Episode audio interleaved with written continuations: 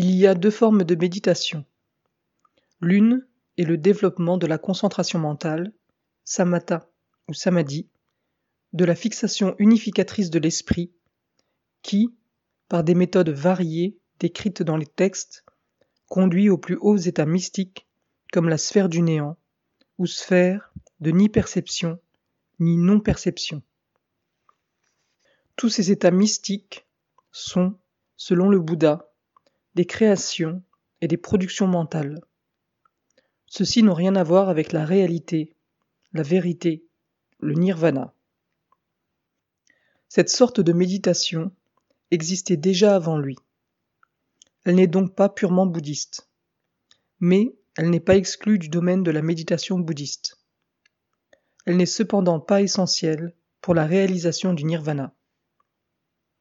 Le Bouddha lui-même, avant son éveil, avait étudié ces exercices yogiques sous la direction de différents instructeurs, et il avait atteint les plus hauts états mystiques.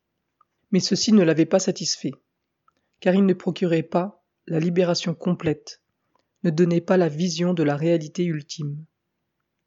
Il considérait seulement ces états mystiques comme une manière de demeurer heureux en cette existence, et rien de plus. Il découvrit alors l'autre forme de méditation, connue sous le nom de vipassana, vision dans la nature des choses, qui conduit à la complète libération de l'esprit, à la réalisation de la vérité ultime, au nirvana. C'est essentiellement la méditation, la culture mentale bouddhiste. C'est une méthode analytique basée sur l'attention, la prise de conscience, la vigilance, l'observation. Il n'est pas possible de traiter convenablement, en quelques pages, un sujet aussi vaste, aussi profond et aussi important. On va cependant tenter d'esquisser brièvement ce qu'est la véritable méditation bouddhiste en tant que culture mentale, d'une manière pratique, dont le lecteur puisse tirer profit. Le discours le plus important que le Bouddha a jamais donné sur le développement mental est intitulé Satipatthana Sutta l'établissement de l'attention.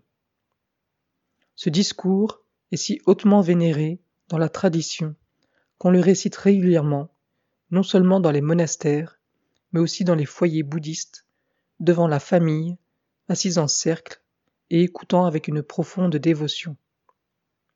Les bhikkhus récitent très souvent ce sutta au chevet d'un mourant afin de purifier ses dernières pensées. Des manières de méditer indiquées dans ce discours ne sont pas retranchées de la vie. Elles n'évitent pas la vie. Au contraire, elles sont toutes en rapport avec notre vie, avec nos activités quotidiennes, avec nos tristesses et nos joies, avec nos paroles et pensées, avec nos occupations morales et intellectuelles. Le discours est divisé en quatre sections principales. La première a trait à notre corps, la seconde à nos sensations, la troisième à notre esprit, et la quatrième section a des sujets moraux et intellectuels variés. On doit comprendre clairement que quelle que soit la forme de méditation, ce qui est essentiel, c'est l'attention, la prise de conscience, l'observation.